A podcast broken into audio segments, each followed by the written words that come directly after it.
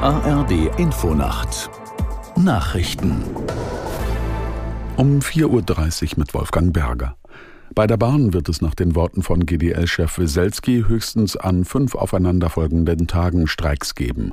Er sagte der Rheinischen Post, unbefristete Streiks seien nicht in Ordnung. Auch bleibe es dabei, dass bis zum 7. Januar nicht gestreikt werde. Die Lokführer hatten sich in einer Urabstimmung mehrheitlich für unbefristete Arbeitsniederlegungen ausgesprochen. Die Gewerkschaft GDL fordert mehr Geld für die Lokführer sowie eine kürzere Wochenarbeitszeit für Schichtarbeiter. Der UN-Sicherheitsrat hat die geplante Abstimmung über eine Resolution zum Gazakrieg erneut vertagt. Durch neue Formulierungen soll erreicht werden, dass auch die USA zustimmen und die Resolution nicht blockieren. Aus New York Charlotte Voss. Offenbar hat in letzter Konsequenz US-Präsident Joe Biden entschieden, ein Veto einzulegen, womit der Entwurf gescheitert wäre.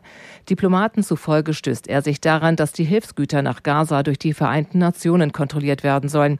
Israel möchte sie aber selbst überprüfen.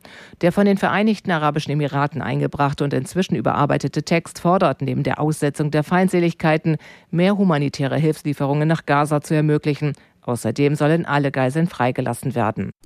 Politiker der Bundesregierung und auch CDU-Chef Merz haben den EU-Asylkompromiss als vernünftig bezeichnet. Die EU-Mitgliedstaaten und das Europaparlament hatten sich zuvor auf neue Regeln geeinigt.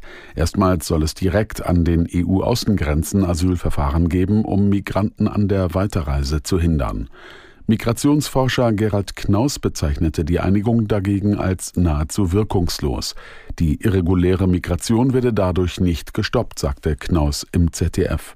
Ja, das Grundproblem ist sehr, sehr einfach. Wenn Spanien, Italien, Griechenland, aber auch Frankreich und Deutschland nicht in der Lage sind, die, die Europa erreichen, zurückzubringen, auch die, die ausreisepflichtig sind oder andere, um sie zu entmutigen in sichere Drittstaaten. Wenn das gar nicht klappt, und es klappt derzeit gar nicht, und es steht nichts in diesem Kompromiss, das es möglich macht, dann werden die Leute, die ankommen, bleiben und dann gibt es auch keinen Grund für sie, nicht mehr in die Boote zu steigen. So der Migrationsforscher Knaus.